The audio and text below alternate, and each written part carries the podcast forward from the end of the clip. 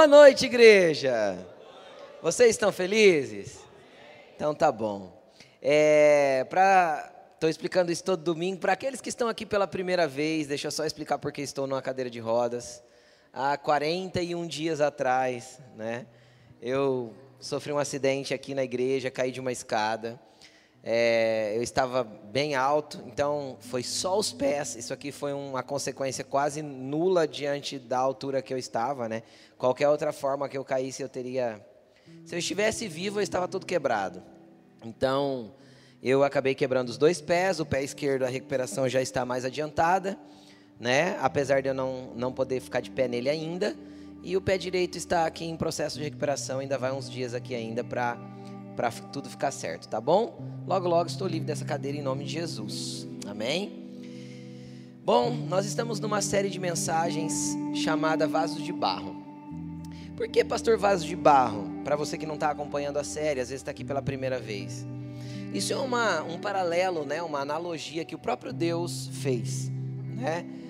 E, e ele nos comparou a vasos de barro e ele o oleiro. E na primeira mensagem desta série, que foi no primeiro domingo deste mês, eu falei um pouquinho a respeito do quanto nós temos que estar disponíveis para o oleiro. O quanto nós temos que estar disponíveis para que Deus possa mexer em nós da forma que Ele quiser. O quanto nós temos que estar com os olhos voltados para Ele e disponíveis para subir na roda dele. Né? Todo oleiro tem uma roda onde o vaso é girado para que tome forma. O quanto nós temos que estar disponíveis para que Ele nos molde à sua imagem e conforme o seu querer. E a semana passada a gente falou a respeito do paradoxo da fragilidade, é, explicando um pouquinho o quanto nós somos frágeis e insignificantes exteriormente. O próprio Jesus profeticamente demonstra isso. A Bíblia diz, Isaías profetiza a respeito dele, dizendo: Não havia nele aparência que nos agradasse, não havia nada nele que nos atraísse. Ou seja, exteriormente, humanamente, Jesus não tinha nada que atraía as pessoas, mas aquilo que ele carregava e aquilo que estava dentro dele para ser manifesto é o que fez tudo o que fez com a história da humanidade. Então, nós, a semana passada a gente entendeu o quanto nós podemos ah, viver nesse paralelo de exteriormente estar abatido, entristecido, quebrado, moído, mas ao mesmo tempo ter um homem interior que está de pé. Então, se você não viu essa mensagem, eu te aconselho muito a ver. Ela foi a mensagem de domingo passado, tá bom? E hoje nós vamos é, falar um pouquinho a respeito do maior poder de todos. Por quê? Porque ninguém cria um vaso para inutilidade, ninguém criou um vaso para nada, que seja apenas para enfeitar, mas ele foi criado para alguma coisa. Então, por que eu estou te dizendo isso? Porque Deus te criou para um fim. Deus te criou porque há algo dentro de você que para Ele é lindo e poderoso. Então, a primeira coisa que eu quero que você entenda, e eu vou mostrar tudo isso para você nas Escrituras, é que o que há dentro de você é maior, bem maior, do que muitas vezes nós compreendemos, entendemos ou sequer temos noção. Amém? Então olha para essa pessoa e fala, que está do seu lado e fala para ela assim: você carrega o maior poder de todos. Amém? Abra sua Bíblia comigo no livro de 2 aos Coríntios. 2 aos Coríntios, capítulo 3, versículo 13. 2 aos Coríntios 3, 13. Todos acharam? Antes de eu ler o texto, eu quero que você entenda uma coisa. Isso aqui é uma carta que Paulo escreveu à igreja que estava na cidade de Corinto. E obviamente uma carta não é dividida em capítulos, versículos, entendeu?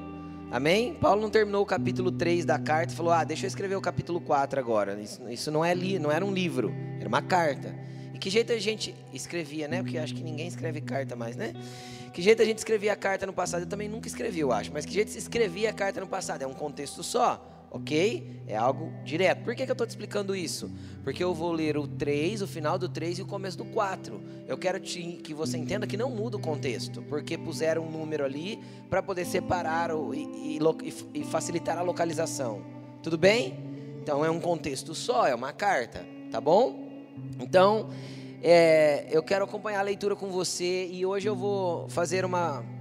Eu acho que a teologia chama assim, uma pregação expositiva. Eu vou lendo o versículo e vou expondo aquilo que o versículo vai trazendo e a gente vai lendo gradativamente. E eu quero acompanhar com você e, e, e tentar trazer para você a realidade espiritual que Paulo está contextualizando aqui, tudo bem? Vamos lá então, vai acompanhando pelo telão. Se você não tem Bíblia, se você tem quiser abrir, pode abrir. Nós vamos ler o versículo 13 do capítulo 3 de 2 aos Coríntios. Vai dizer assim: Não somos como Moisés, que colocava um véu sobre a face, para que os israelitas não contemplassem o resplendor que desvanecia. Deixa eu te contextualizar, vem comigo. Às vezes você conhece bem a história, tudo bem, se não, se você não conhece, preste atenção. Certa vez Deus convidou, chamou Moisés a estar no alto da montanha do Monte Sinai para passar um tempo com ele. E a glória de Deus, o poder de Deus revestiu Moisés de uma forma tão grande que quando ele desceu da montanha, a Bíblia diz que o rosto dele brilhava. Então o que, que ele fez? Ele pegou um véu e colocou sobre o rosto e quero lembrar você que não era um véu tipo o véu de uma noiva hoje, nem existia tecido desse tipo na época. O véu era um, um tecido um pouco mais fino, mas ainda assim com uma gramatura mais fechada. Tudo bem? E ele colocou esse véu sobre o rosto. E lá no livro de Êxodo vai dizer que ele colocou para que os israelitas não vissem o brilho do seu rosto. E, e aí a Bíblia diz que todas as vezes que ele entrava na presença de Deus, o rosto dele voltava a brilhar e ele novamente colocava o véu. Tá? E aí o que, que acontece? O apóstolo Paulo olha. Moisés foi um grande homem de Deus, quem crê nisso? Moisés foi um homem incrível, Moisés foi um homem. O que que Moisés. Deixa eu te dar, deixa eu só te dar o currículo de Moisés para você ficar impressionado. Moisés foi um libertador. Ele enfrentou o faraó, o homem mais poderoso da terra naquele tempo. Ok? Pode estudar a história. Moisés foi um grande líder, ele conduziu 600 mil homens, mais mulheres e crianças, numa peregrinação de 40 anos no deserto e não faltou nada para ninguém. Amém? Moisés foi legislador, todas as leis de Deus veio através dele, ele que escreveu. Moisés foi juiz de todas essas leis, e ainda acima de tudo isso, profeta e homem de Deus. É pequeno o currículo de Moisés, amém? Tudo bem? Tranquilo, né? Só que é interessante que o apóstolo Paulo olha para ele e fala assim: Nós não somos, não, não somos como Moisés. Porque a intenção de Moisés ao colocar esse véu, que não foi um véu que Deus mandou ele pôr, quem já fez coisa que Deus não pediu aí, levanta a mão. Pronto, Moisés também fez coisa que Deus não pediu. Tudo bem? Ele olhou ele olhou para o rosto dele, viu que estava brilhando, e hora nenhuma Deus falou: coloque um véu aí, Moisés, para que as pessoas não vejam o seu rosto brilhando. Ele fez por conta. Tá, pastor, e o que, que tem a ver com isso? Tem a ver que Paulo fala assim: a gente, não, a gente não é como ele, não somos como Moisés. Por quê? Porque ele colocou o véu na verdade para que as pessoas não vissem, não percebessem que a glória que tinha repousado sobre ele estava indo embora gradativamente. Não é isso que está escrito aqui? O véu foi colocado para que as pessoas não percebessem que a glória ia desvanecendo, acabando, o brilho ia se exaurindo. Então, para que as pessoas não percebessem que essa glória estava indo embora e que Moisés tinha que entrar lá na tenda do encontro de novo para buscar essa glória de novo, ele colocou o véu. Então, dentro do contexto, apesar de ele ser um homem de Deus, Paulo deixa muito claro aqui que a intenção não era legal. Agora, o que muda? Por que Paulo fala assim: nós não somos como Moisés? Porque antes de Cristo, antes de Jesus, Moisés viveu antes de Jesus, tudo bem? Mil e lá vai cacetada de anos antes. Antes de Cristo, a glória de Deus, preste atenção no que eu vou falar, não estava em nós, estava sobre nós. Então Moisés recebeu uma carga de glória sobre ele, e como foi sobre ele, a manifestação desta glória foi externa, por isso o rosto dele brilhou. Quem está entendendo o que eu estou falando? Mas a partir do momento que Cristo veio, Ele nos deu algo chamado Espírito Santo. Então a glória passou a habitar em nós. Por isso o nome dele, como eu falei a semana passada, é Emanuel, Deus dentro do barro. Ok? Porque ele passou a habitar e derramar essa glória não mais sobre nós, mas agora em nós. E isso muda tudo. Porque não tem a ver com um exterior que não suporta. Quem já leu o texto na Bíblia, assim, no Velho Testamento, se você é um leitor ávido da Bíblia, eu profetizo que você se torne, se não é, que você leu assim, ó, quando, por exemplo, quando Deus visitou Daniel, ele caiu prostrado ao chão e, e pensou que ia morrer. Por quê? Porque a glória de Deus, quando vinha no exterior do homem, chocava e dava medo de morte mesmo. Mas quando a glória é depositada dentro do homem, isso é muito poderoso. E pode mudar a tua vida para sempre. Pode transformar toda a tua condição, toda a tua história. Você só precisa entender que recipiente você é e o que Deus te fez e o tamanho da graça e do poder que há sobre a tua vida. Que nós não entendemos, a maioria das vezes nós não entendemos. Sabe por que nós não compreendemos? Porque falta conhecimento e prática prática, pastor. É, quem já assistiu o filme de super-herói aqui? Marvel, DC, X-Men, quem já assistiu? Todo filme de super-herói, em algum momento, filme, série, em algum momento tem um super-herói novato que recebeu ali dentro dele alguma coisa no DNA, não sei o que, que veio de uma, de uma fonte exterior, mas que lá pegou ele, pá, transformou ele em alguma coisa. E de repente ele começa a ver que ele tem um poder e ele não sabe usar. Quem já viu isso nos filmes de super-herói? Quem lembra do Homem-Aranha se enroscando cateia nas marmitas toda lá da escola e fazendo uma bagunça? Por quê? Dentro desse contexto de um filme, obviamente completamente ficção, ele não sabia lidar com o poder que lhe foi concedido. E esse é o problema do cristão nos nossos dias. Esse é o problema do crente. Você não sabe lidar, eu não sei lidar com o poder que me foi conferido. Eu não sei nem mensurar o tamanho do poder que tenho. E também não sei nem usar o tamanho do poder que me foi dado. Pastor, mas não foi dado ainda. Foi, querido. Foi. Está dentro de nós. A gente só não sabe usar. A gente só é tímido, medroso. Porque a gente está num lugar, eu, eu, vou fazer uma pesquisa rápida aqui, porque eu sei que já aconteceu com muita gente. Quem aqui já entendeu assim, ó, ouviu ou entendeu aqui assim, Ora por ela, ora por ele, em algum lugar que era atípico. A maioria. Quem recuou na hora que ouviu isso? Viu? Cara, Deus depositou um poder que às vezes aquela oração mudaria a vida daquela pessoa, curaria ela, transformaria ela, converteria ela. Só que eu tive medo, medo de usar o quê? Uma fagulha do poder que foi liberado sobre mim. Porque tem a ver mais a ver com o meu medo de usar o que me foi dado do que propriamente com Deus. E se eu orar e essa pessoa não for curada? E se eu orar e se eu oferecer a oração e ela negar? Se ela negar a oração, querido, o teu medo é de ser rejeitado. Jesus já foi. Ele tem medo de ser rejeitado. Jesus já foi, quando veio aqui, ele foi rejeitado pela maioria das pessoas. Jesus não tem problema de identidade nem medo de ser rejeitado. É o teu medo de rejeição que não deixa você orar. Jesus não tem problema em não curar alguém. Como assim, pastor? Não tem. Ele entrou no tanque de Betesda, João capítulo. esqueci, 4, 5, 5, acho que é. Ele entrou no tanque 5. Ele entrou no tanque de Betesda. Ele entra no tanque de Betesda e a Bíblia diz assim: ali jazia uma multidão de enfermos. Cara, jaz é aquele que já morreu.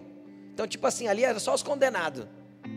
É verdade, era um lugar de crendice popular, de misticismo popular.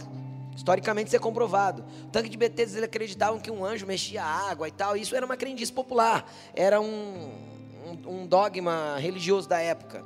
Então ali ficava um monte de, de, de gente doente em fase terminal. Não tinha mais chance. Leva para o tanque de Betesda. Quem sabe o anjo mexe a água, ele cai na água lá e é curado. Jesus entra lá, cara, e cura um homem. Um. Jesus não podia ter mandado todo mundo levantar e sair de lá curado? Por que Jesus não fez? Pergunta, pergunta para o irmão que está do teu lado, por que Jesus não fez? Por quê? Agora pergunta para mim, por quê, pastor? Não sei. Porque não me cabe estar na mente de Deus para entender os seus planos nem os seus projetos. Eu sou servo e devo só obedecer. Se ele pediu que eu orasse por alguém, o que ele vai fazer não é problema meu. É dele. Eu sou só vaso, instrumento. Quem está entendendo o que eu estou dizendo? Quando Deus me dá uma impressão no espírito, uma palavra profética para liberar sobre alguém, eu costumo chegar na pessoa e falar assim: Ó, eu estou tendo uma impressão aqui dentro do meu espírito, que eu devo falar isso para você. Porque se não fizer sentido para a pessoa, tudo bem. E às vezes não fez. Eu só preciso obedecer. Porque o que está dentro de mim é maior do que eu imagino. Na verdade, o que está dentro de mim hoje, preste atenção no que eu vou falar, pode operar de forma maior do que Jesus operou. Por quê? Porque Jesus falou assim: ó, quando vocês receberem o Espírito Santo, vocês farão a obra que eu, as obras que eu faço, e as farão maiores ainda. Então olha para essa pessoa que está do teu lado e fala assim: você é muito poderoso. Tem aí dentro o maior poder de todos. E nós não somos como Moisés. Por que nós não somos? Porque não desvanece. Porque não acaba, não extingue, não fica menor. Não, ele permanece aqui, ele continua aqui, ele quer continuar fazendo. Ah, nós vamos ler daqui a pouco que não existe downgrade com o Espírito Santo, apenas upgrade. Amém? Vamos continuar lendo. 14. Na verdade, ó, então ele está falando que nós não somos como Moisés, que é, cobria a, coisa para que os israelitas não contemplassem o resplendor, o resplendor que indo embora. Na verdade, a mente deles se fechou. Está falando dos israelitas aqui, tá bom? Na verdade, a mente deles se fechou, pois até hoje o mesmo véu permanece quando é lida a antiga aliança. Então o que, que Paulo está falando? Ó, o dia que eles vão lá na sinagoga deles e leem a velha aliança, o véu permanece. Aonde permanece? Olha lá, vamos continuar. Não foi retirado, porque é somente em Cristo que ele é removido. De fato, até o dia de hoje, quando Moisés é lido, ou seja, os escritos de Moisés, um véu cobre os seus corações. Querido, deixa eu te explicar algumas coisas a respeito desse trecho aqui. Quando a pessoa não conhece Cristo, existe um véu que cobre os olhos, o coração dela e ela está cega pelos seus pecados, erros, delitos e transgressões. A Bíblia diz que o pecado nos torna cegos e torna-nos cegos, para que nós não vejamos a glória que pode perdoar, redimir esses pecados e nos trazer para a presença de Deus. Então, um véu nos cobre, e, como nós vamos chegar no contexto do vaso? Paulo aqui começou falando do véu, mas ele, em seguida você vai perceber que ele entra na, na, no mesmo contexto de falar de vasos. Cara, é como se nós tivéssemos, fôssemos vasos tampados, com tampas. É o véu cobrindo. Quem já pegou uma, uma vasilha de plástico na sua casa e tentou tirar o que tinha dentro sem destampar? Você conseguiu? E quem conseguiu colocar o resto da mistura que sobrou para guardar na geladeira sem que você destampasse a vasilha antes? É possível? Não. Só que o problema é que muitas vezes a gente fica preso em algumas coisas que mantêm o nosso vaso tampado. Agora, qual é o problema de manter o vaso tampado? Ah, pastor, é porque a glória não entra dentro dele? Acima de tudo, é porque Deus não pode colocar a mão dentro para moldar. Se Deus, se o oleiro não pode enfiar a mão dentro do vaso para moldá-lo segundo a sua vontade, ele também não pode colocar glória.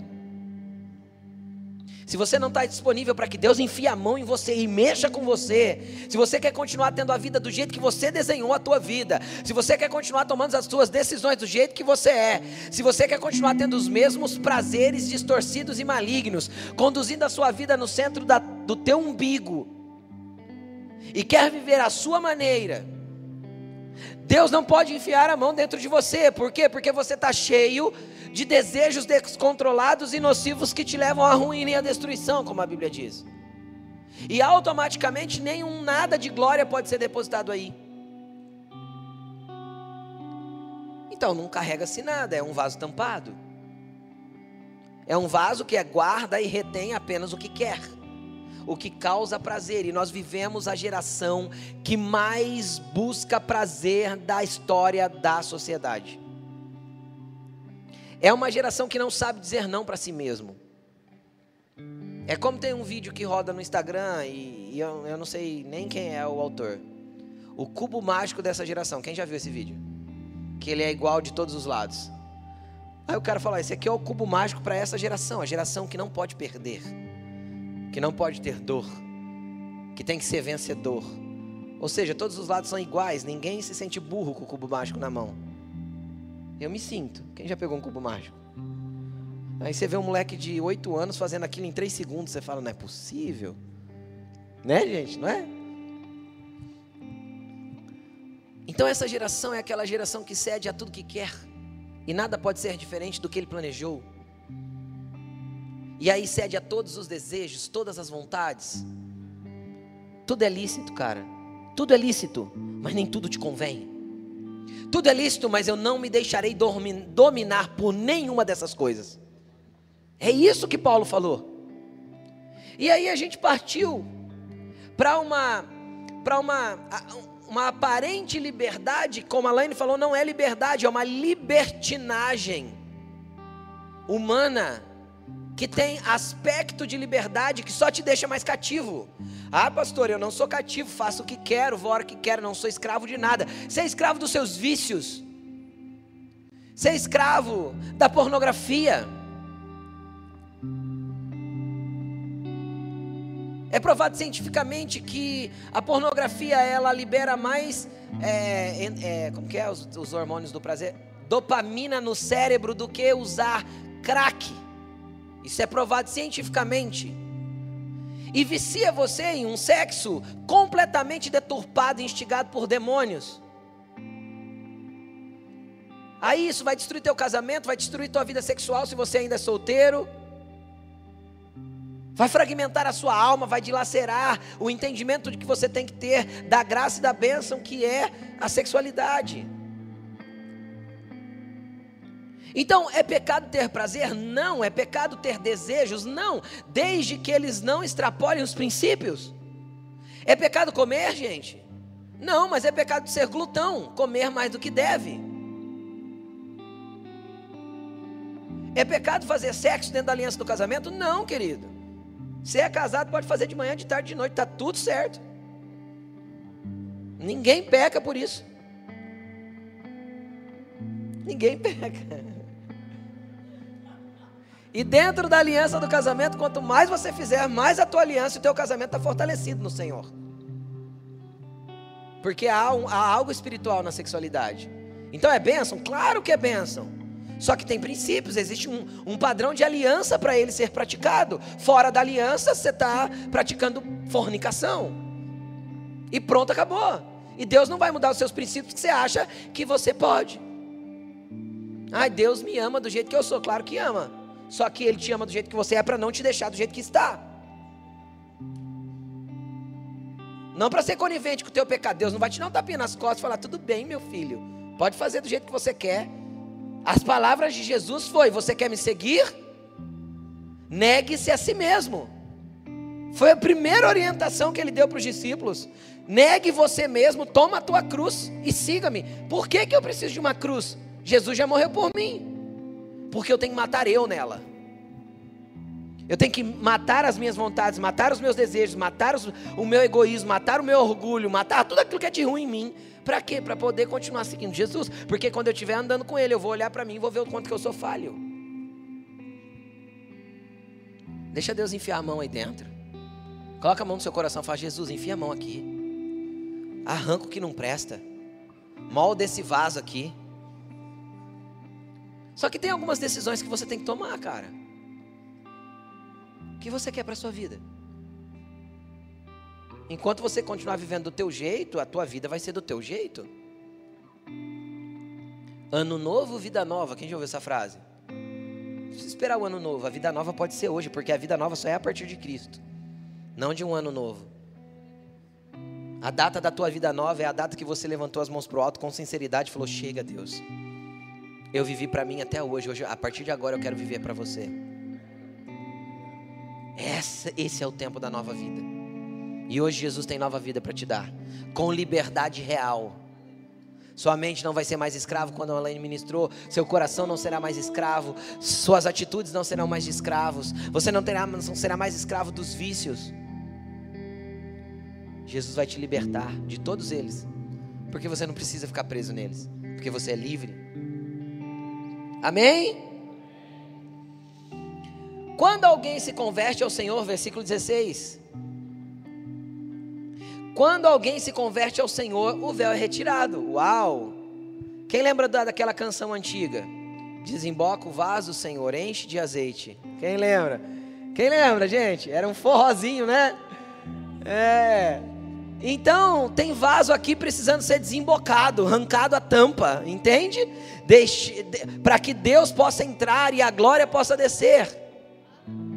Para que o azeite possa fluir mas tem que sair a tampa. Quando esta pessoa de fato se converte ao Senhor, o véu é retirado. E o que é conversão, pastor? O que é ser um convertido? Quem já tirou carta? Habilitação, CNH? Conversão à direita. Você está indo numa avenida, você faz uma conversão à direita, você pega o outro lado da avenida e vai no sentido contrário. Isso é conversão. Agora, se você não reconhecer que existem caminhos da sua vida que você precisa mudar 100%, 180 graus de conversão, não tem como. Enquanto eu não reconheço, nada acontece. Enquanto eu não reconheço, nada muda. Se eu acho que eu estou no caminho certo, eu vou continuar ignorando o GPS que está gritando dentro do meu interior. É ou não é? Quem já brigou com a mocinha do GPS aí alguma vez? Principalmente os homens, né? Não é? Mas enquanto eu ignoro a voz dentro do meu interior que tenta me mudar de direção, querido, eu continuo indo. Não sei para onde. E cuidado porque às vezes o teu caminho não te leva para o lugar que você deseja. Nunca troque aquilo que você quer para a sua vida por aquilo que você quer agora. Entendeu? Nunca faça essa substituição. Porque o que eu quero agora pode me levar para um lugar que vai me levar longe daquilo que eu quero para minha vida. Amém? Amém? Vocês ainda estão felizes? Então, quando a gente se converte ao Senhor, muda de direção, o véu é retirado. 17, ora, o Senhor é o Espírito, Espírito com letra maiúscula, está falando de quem? Do Espírito Santo. O Senhor é o Espírito. E onde está o Espírito do Senhor, ali há liberdade. Então, quando a gente canta na canção aqui, como foi ministrado, liberdade há neste lugar, não é este lugar, é este lugar, é este lugar. Então, liberdade há neste lugar, porque este lugar é o lugar da habitação de Deus agora. Então, há liberdade aqui, há liberdade aqui. Onde há o Espírito de Deus, onde está o Espírito de Deus, aí é a liberdade. E ele não habita em templos feitos por mãos humanas. Ele habita em você. Então você carrega o maior poder de todos. E vamos continuar. Ele vai dizer assim: E todos nós, E todos nós que com a face descoberta, ou com a tampa do vaso tirada, ou com o véu arrancado, contemplamos a glória do Senhor. Primeiro eu quero te falar sobre contemplação. Contemplação não é ver. Ver é ver. Contemplar é gastar tempo vendo. Sim ou não? Até dei o exemplo de hoje de manhã, vou dar de novo. É interessante que vários gostos meus e da Laine são bem diferentes. Né? Vou falar de novo, Laine. Olha lá, ela falando. Vários gostos meus e da Laine são bem diferentes, né? É, a comida, por exemplo, a Laine, a Laine, você quer agradar ela? Dá uma comida é, caseira, caipira, de mineiro, de goiano, ela gosta, sabe? Leva ela para comer buchada, leva ela para comer rabada, é, sabe? Ela ama essas coisas aí. É, é, eu não chego nem perto. Então, e aí é interessante, quando a gente vai para São Paulo para fazer turismo, dar rolê, é interessante assim, onde eu quero ir? Eu quero ir, eu quero ir no Museu de Ipiranga, no MASP, eu quero ir em galeria de arte, E ela, na 25 de março, no Brás, né? a gente é diferente. Então eu faço o rolê equilibrado, né? A gente já vai em um, já é perto, já vai no outro, né? Ela quer ir no Mercadão comer pão com mortandela, mas é gostoso, esse aí é bom. Né? E assim sucessivamente. Então, por que, que eu estou te contando isso? É interessante, uma vez a gente estava no MASP. Acho que o André estava junto, se eu não me engano. E estava tendo a, a, exposição da Tarsila do Amaral, né? Então, tipo assim, filona para entrar, tal, bem diferente, tal. E a gente entrou, né? Aí a gente entrou lá no MASP, começou a ver as obras de arte. Quem, você lembra da Tarsila da Amaral? Aquela que é bem colorida, tem, os, tem, aquele homem com o pé grandão, não é? Quem lembra disso aí? Na escola ensina muito sobre ela, né? Aí a gente está lá tal, e vê um, vê um quadro, vê outro, vê outro tal, né? De repente a gente chegou na frente de um quadro assim, e tinha um monte de gente observando. Fazendo o que com o quadro? As pessoas olham para o quadro, quem gosta de artes, o que, que elas fazem? Contemplam. Contemplação é olhar seguidamente até que eu observe todos os detalhes. E a gente estava na frente de um dos quadros, a Alain fez assim: que coisa mais feia. falei, uh, fica quieto, um monte de gente em volta já olhou de cara feia, sabe? E era feio mesmo, né? Porque tem coisa que é feio, né? É uma arte que a gente, nem tudo a gente admira, né? E aí, por que, que eu estou te contando isso? Porque tem gente que vai lá para olhar o quadro, é o caso da Laine. E tem gente que vai lá para contemplar aquilo que foi pintado. E há uma diferença muito grande entre olhar e contemplar. E o apóstolo Paulo fala assim que todos nós, não é para alguns, não é meia dúzia de pessoas, não é alguns filhos, não é, não é algumas pessoas. Ele diz assim: "E todos nós, que agora com a face descoberta, agora com a tampa tirada do vaso, nós contemplamos a glória do Senhor". Agora, contemplação, querido, não é ir lá dar uma olhadinha naqueles cinco minutos de oração que você faz com sono na beira da tua cama. Isso não é contemplar. Contemplação não é ler a Bíblia, o versículo do dia que a tua Bíblia eletrônica mandou, ou abrir aquele capítulo lá, que você sabe que é bem curtinho lá, o salmo, sei lá qual salmo que é curtinho, 140 e alguma coisa, tem um monte de salmo, tudo com três, versículo 4. E aí, ah, já li um salmo hoje. Isso não é contemplação. Contemplação é olhar para as Escrituras e entender o que está escrito ali que ministra a tua vida e que pode ministrar não só a sua, mas a do próximo. Contemplação é entrar no teu quarto sem hora para sair, falando para Jesus: Jesus, eu quero ver a tua face, eu quero ter a tua glória, eu quero te contemplar. E pode ser que você não contemple com os olhos, mas contemple com o coração, contemple com aquele homem espiritual que eu falei a semana passada que ele pode, o exterior pode estar moído, mas o interior está de pé. É com Ele que você contempla. Você não contempla com olhos naturais, você contempla com os olhos do Espírito. Mas se você não buscar uma contemplação, você terá apenas fagulhas de quem Ele é. Sombras e reflexos rápidos, rápidos daquilo que você já entendeu de Cristo, numa pregação, num, num culto, sei lá, num encontro ou numa conferência. Porque normalmente quando a gente vai numa conferência, a gente sai normalmente impactado com coisas muito mais do que num culto. Quem já, quem já teve essa experiência? Por quê? Porque você fica imerso por dois, três dias. Obviamente é mais tempo contemplando, e quanto mais tempo contemplando, maior entendimento e maior discernimento daquilo que Deus está fazendo na tua vida. Isso não é para alguns, isso é para todos. Então você precisa buscar uma contemplação da glória de Cristo, em oração, em devoção. Pastor, e quando eu estiver orando, não tiver mais nada para falar, quem disse que oração é apenas falar? A oração precisa ser, o teu tempo de devoção precisa ser o falar, o ouvir. Pastor, e se eu não ouvir nada, fique ali, adore. Libere palavras de exaltação. Coloca um louvor que te conduz à adoração, usa ele como ferramenta. Mas faça. A coisa mais maravilhosa que existe é entrar no quarto sem relógio, despertador, sem hora para sair. Porque normalmente é nesses dias que Jesus mais chega ali e mais faz. Por quê? Porque você fica disponível para contemplá-lo. É a melhor terapia que existe. É o melhor momento que há.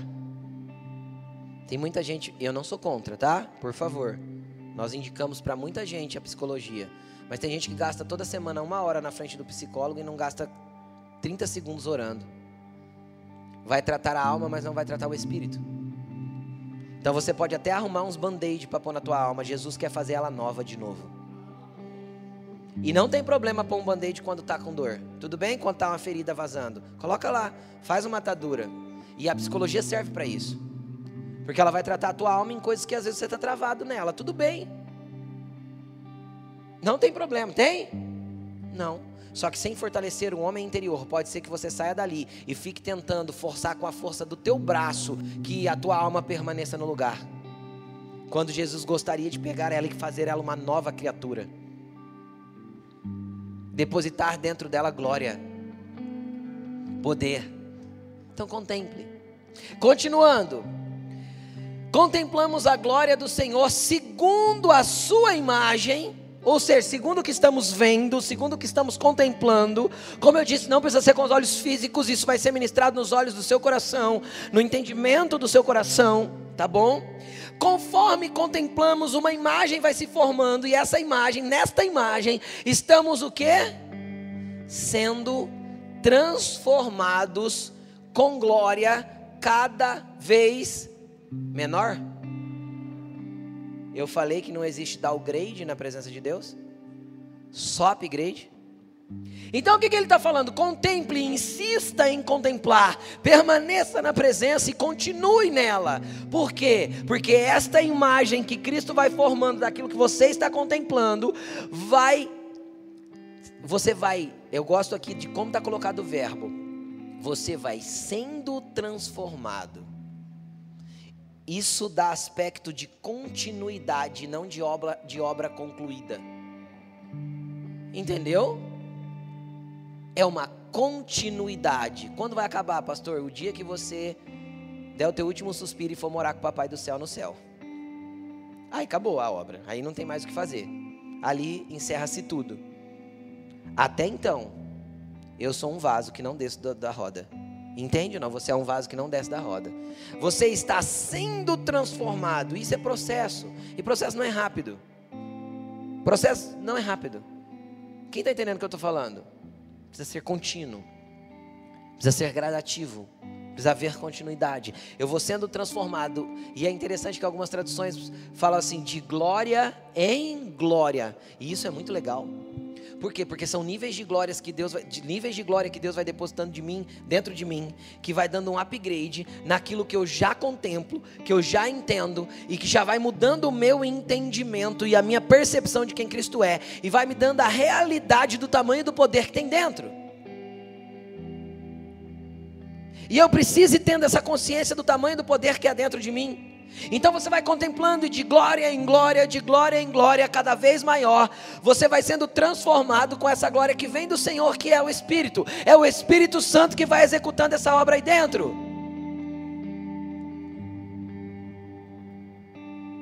Chacoalha essa pessoa que está do teu lado e fala assim: faz um upgrade hoje, irmão. Tem glória maior para ser derramada aí.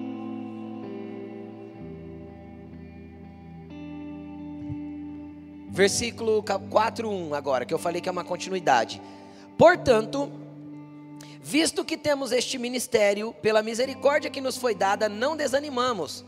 Quem já orou assim alguma vez na vida assim? Ai, Senhor, eu queria tanto ter um ministério. Quem já orou isso? Só eu? Só eu tinha vontade de ter um ministério? Ministério que eu digo é tudo aquilo que eu faço para servir o próximo.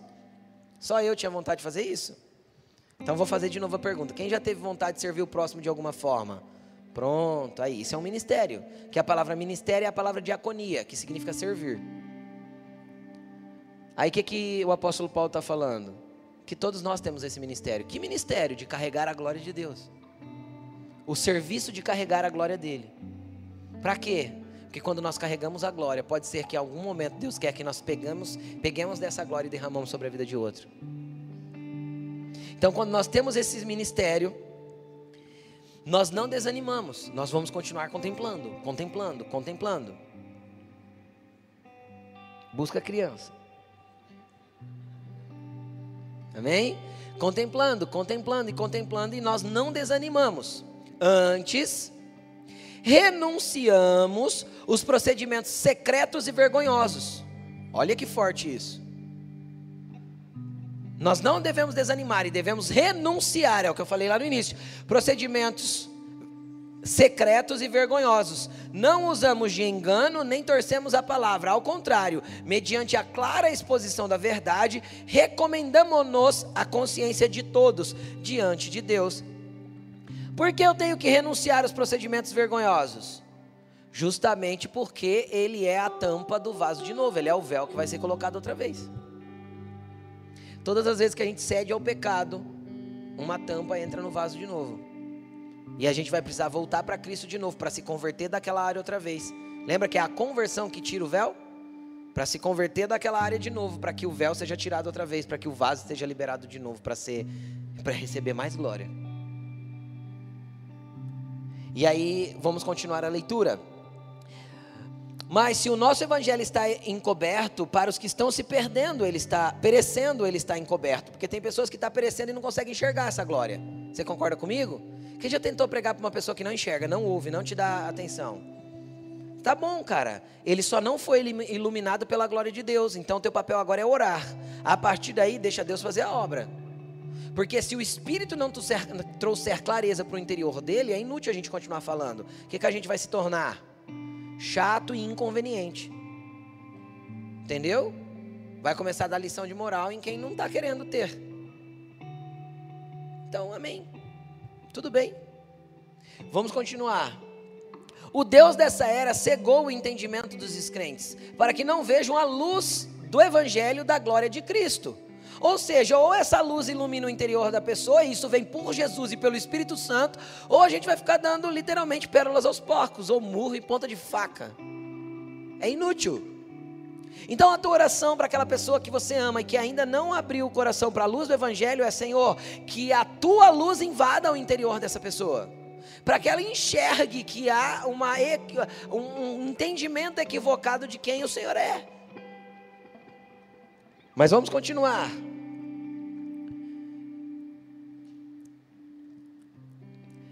Versículo 5: Mas não pregamos a nós mesmos, mas a Cristo, a Jesus Cristo, Senhor, e a nós como escravos de, é, escravos de vocês por causa de Cristo. Versículo 6 é onde eu queria chegar, para finalizar.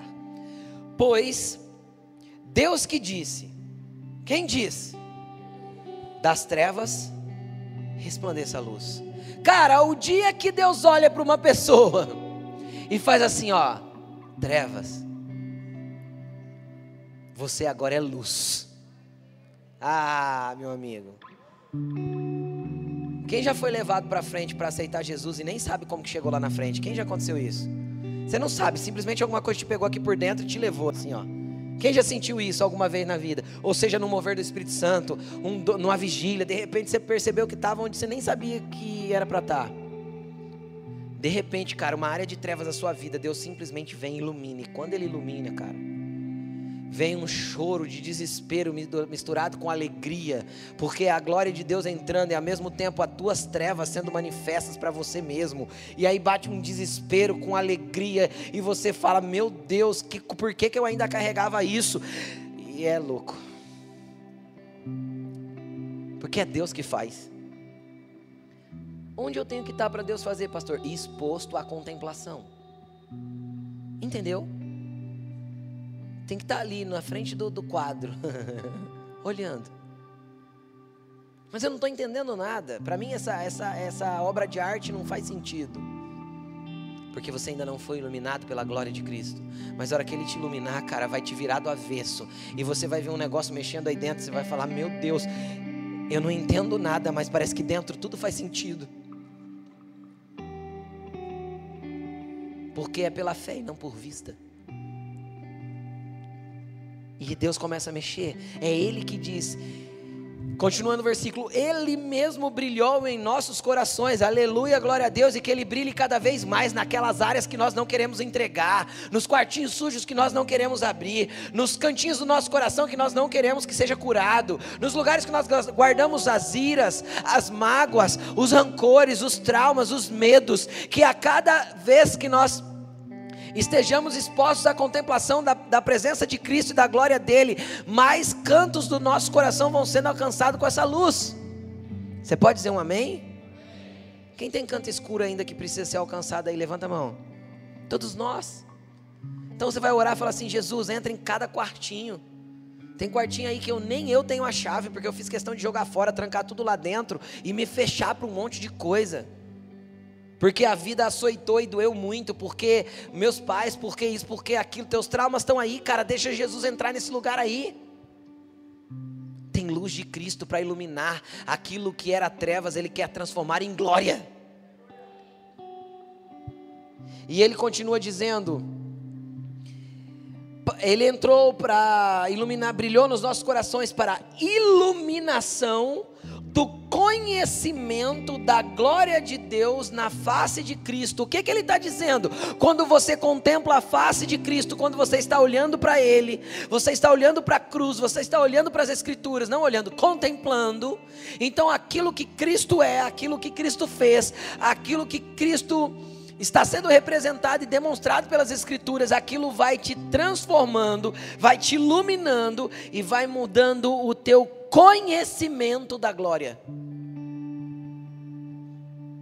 Porque o conhecimento da o conhecimento que vem através da, da contemplação gera transformação. E eu não estou falando do conhecimento meramente teórico. Deus não é um ser que eu posso colocar sobre uma mesa para estudar. Eu fiz teologia. A primeira aula de teologia que eu fiz, o professor dizia exatamente isso. Como eu posso estudar se teologia na etimologia da palavra é o estudo de Deus? Como eu posso estudar alguém que eu não consigo colocar sobre a mesa para compreendê-lo? É justamente isso, porque não tem a ver com estudar, apesar de ser importante, tem a ver com contemplar. Deus eu não eu não entendo estudando, porque normalmente quem estuda fica orgulhoso e não consegue entender as coisas de Deus. Deus eu, estendo, eu entendo contemplando. O conhecimento sem a contemplação vai gerar arrogância, orgulho e soberbo. E aí você passou de um lado da ignorância, que é a ignorância de não conhecer, para o outro lado da ignorância, onde você conhece muito e não sabe lidar com o conhecimento que tem. São dois extremos da ignorância. Você concorda comigo? Como eu saio dos extremos da ignorância? Contemplando. Exposto à contemplação de quem Ele é, não apenas pelo estudo, mas pelo conhecimento da revelação das Escrituras. O apóstolo Paulo fala assim: ó, Cristo me foi revelado, homem nenhum me ensinou Cristo. E Paulo era um erudito, estudado pra caramba. Ou seja, o que ele estudou, ele fala assim: ó, tudo que eu conhecia eu considero como esterco diante do conhecimento da glória de Cristo. Porque não tem a ver com o estudo, tem a ver com a contemplação e de conhecê-lo por quem ele é. Porque Cristo não é um conjunto de ensinamentos, Cristo é uma pessoa. Então eu não consigo me relacionar com um conjunto de ensinamentos, mas eu consigo me relacionar com uma pessoa. E ele pode se tornar seu amigo. E essa glória pode ir crescendo dentro de você cada dia mais e mais. Tudo bem? Então, quando as pessoas chegam em mim e falam assim, às vezes eu vejo uma pessoa novinha na fé, pastor, eu vou fazer teologia. Eu falo, não faz, pelo amor de Deus. Por quê? Porque vai te encher de conhecimento que não é o conhecimento de Cristo. É o conhecimento de uma teoria que te leva à soberba, à arrogância e à confusão. Contemple primeiro. Conheça Cristo aqui antes. Depois você vai para os estudos confusos da teologia. Alguns confusos, não todos. Amém, gente? Tudo bem? Vamos finalizar. Você tem tudo isso dentro de você. Agora, o que é glória? Para a gente finalizar. Como eu defino glória? É muito difícil definir glória. Para para pensar nisso. Vamos pensar num atleta profissional. Ele treina quatro anos, vai para as Olimpíadas, consegue índice e vai para as Olimpíadas. Beleza? Aí lá nas Olimpíadas ele vai, vence todo mundo e ele se torna medalha de ouro. Ele é o campeão. Quando ele sobe no pódio, que ele colocam nele uma medalha de ouro, ali aquele atleta está em glória. É o ápice daquilo que ele se dedicou durante quatro anos para se tornar. É um estado de glória. Mas é justamente isso, um estado de glória. Quando ele desceu do pódio, querido, ele tem uma medalha de ouro no peito. Só que se ele não se preparar os próximos quatro anos, ele não vai ter mais glória na vida dele. Você concorda comigo? Então isso mostra que é uma glória exterior e que ela também é desvanecente. E o que é a glória de Deus? É o estado permanente de quem Deus é. E esse estado permanente de quem Deus é é o que habita dentro de você. Porque Deus não tem glória, Ele é glória. Entendeu? Deus não, não está num jogo de braço com o diabo. Ele é vencedor invicto. O que o diabo pode fazer é uma mera permissão de Deus. E pronto. Deus não tem glória, Ele é glória. E Ele vai liberando fragmentos dessa glória para habitar dentro de nós. Uau! São pequenas centelhas dele depositadas dentro de nós como vasos de barro. Então isso é muito poderoso. Não é pouco poderoso. E está dentro. Está dentro. Ai, pastor, morro de medo de manifestar um demônio. Cara, você não entendeu o poder que você tem. Você não entendeu o poder que você tem. Ai, pastor, eu sinto tanta insegurança, sei lá, eu vou dar um exemplo aqui. Eu sinto tanto medo quando eu ando de avião. Além tinha medo de andar de avião. Aí a primeira vez que a gente fez uma viagem internacional, ela estava lá dentro do avião orando, orando, orando, orando. O Senhor falou assim para ela: O Senhor falou para ela: Quantos anjos eu libero para andar com você? Ela falou: Três, Senhor. Ela falou: Um anjo segura esse avião. Você está com medo de avião por quê? Chegou o dia de morrer, querido, você vai, fica tranquilo. A senha cantou babau, você pode ser do jeito que for. Deu a senha, ninguém sabe o número da senha, né? Sabe? Alguém sabe o número da senha aí? Bateu, foi. Sim ou não, gente? Sim, importante é estar com Cristo para ir para o lugar certo. Amém? Amém. Ninguém sabe a hora, nem o dia, tá bom? Não tem momento. Como dizia minha mãe, para morrer basta estar tá vivo. Não é? É assim. Então, por que, que eu estou te falando isso? Porque, cara, esteja seguro no Deus que você tem. Ele é tua segurança. Ele é o teu conforto, ele é o teu abrigo, ele é o teu pai e nada acontece sem permissão dele. Nada. Nada. Porque toda dor sem ensinamento, falei semana passada, é inútil. Então, descansa, Deus está te ensinando. Então, tem uma glória muito grande dentro de você. Aí o versículo 7, que é o tema da mensagem. Mas temos esse tesouro. Aonde? Em vasos de barro. Para quê? Para mostrar que este poder que há, que excede algumas coisas, o que, que ele excede? Tudo. Lógico, é a glória de Deus que está dentro de nós, através do Espírito Santo. Esse poder que a tudo excede provém de Deus e não de nós. Então você é, você é um vaso de barro, querido, e nunca perca a humildade do vaso de barro, senão pronto, já virou orgulho, soberba, arrogância. Mas cara, você é muito poderoso em Deus. Você tem dentro de você o maior poder de todos. Coloque-se de pé. O que, que você vai orar? Senhor, eu preciso que o Senhor ilumine o meu coração. Eu preciso da iluminação dentro de mim para que a glória do Senhor venha. E se você já tem começado a entender um pouco dessa glória que está sobre a sua vida, você vai começar a pedir assim para o Senhor: Senhor, aumenta o nível de glória. Senhor, libera a versão 2.0 aí para mim. Eu não falei que tem upgrade? Senhor, libera mais níveis de glória, de glória em glória. Às vezes você está se sentindo na versão 1.0, sabe aquela versãozinha Ralé? Fala, Senhor, me dá uma versão mais elaborada dessa glória que o Senhor tem. Aumenta o nível de glória dentro de mim. Trabalha no vaso até que ele esteja pronto para receber essa glória. Muda o meu entendimento para que eu tenha compreensão daquilo que o Senhor quer derramar sobre mim. Uau! Comece a buscar o Senhor. Comece a buscar o Senhor. Comece a buscar o Senhor. Comece a falar para Ele. Só, que quem mais, só quem quer mais da glória de Deus, sai do teu lugar, vem aqui para frente. Só você que tem sede de um upgrade. Só você que está precisando ser iluminado. Só você que vê algumas áreas da sua vida em trevas e quer ser iluminado, vem. Só você que está precisando voltar para um lugar de contemplação para estar com Ele mais tempo. Chega aqui bem perto do púlpito para que caiba todo mundo. Vem, vem. Mas não desista de buscar. Não desista, não desista. Insista e continue. Deus tem grandes coisas para fazer na sua vida. Você não vai parar, você não vai retroceder, você vai contemplar um pouco mais. E você vai contemplar e falar assim: Senhor, não faz sentido para mim. Continue contemplando. Continue olhando para Ele, porque olhamos para Ele e somos iluminados. E a iluminação da imagem dele vai transformando de glória em glória quem somos.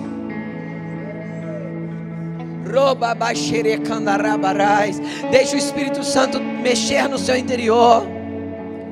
Vai falando com Ele o que você precisa, o que você necessita, o que você vê que precisa ser mudado no seu interior.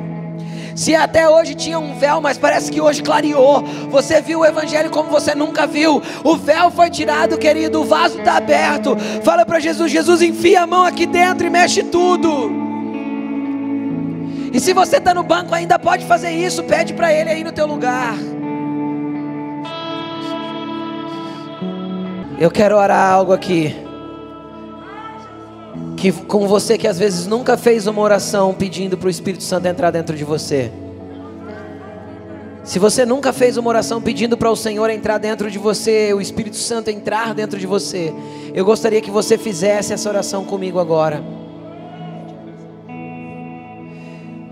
Diga assim comigo, Senhor Jesus. Senhor Jesus. Eu clamo a Ti agora Entra no meu interior. Faz morada em mim. Que tudo dentro de mim seja mudado e transformado pela tua glória. Eu quero render a minha vida, as minhas vontades e a minha história para que o Senhor me conduza do seu jeito à sua maneira. Escreve meu nome no livro da vida e me receba como seu filho. Eu sou o seu Jesus. Entra em mim, Espírito Santo. Entra em mim, Espírito Santo. E você que não é batizado no Espírito Santo, agora comece a pedir: Senhor, Espírito Santo me batiza. Comece a pedir aí: Espírito Santo me batiza. Espírito Santo, vem com a tua glória batizar agora. Vem liberando dons espirituais, vem liberando uma porção de glória. Abre a tua boca e fala em línguas. Abre a tua boca e receba a glória de Deus aí.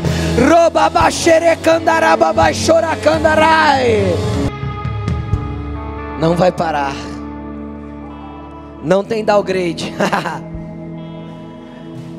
Só que não deixe de contemplar. Todos os dias a contemplação vai gerar transformação. E a glória vai ser cada vez maior. Não desista de crer. Não desista de buscar, não desista de orar, não desista de estar com a comunidade, não desista de estar na igreja, não desista dos teus irmãos, não desista da fé, não desista, não desista, não desista. Deus não te chamou para voltar atrás, porque nós não somos daqueles que retrocedem. Repa candarai que o peso da glória dele te transforme a cada dia. Que a carga da glória dele te transforme. Em nome de Jesus.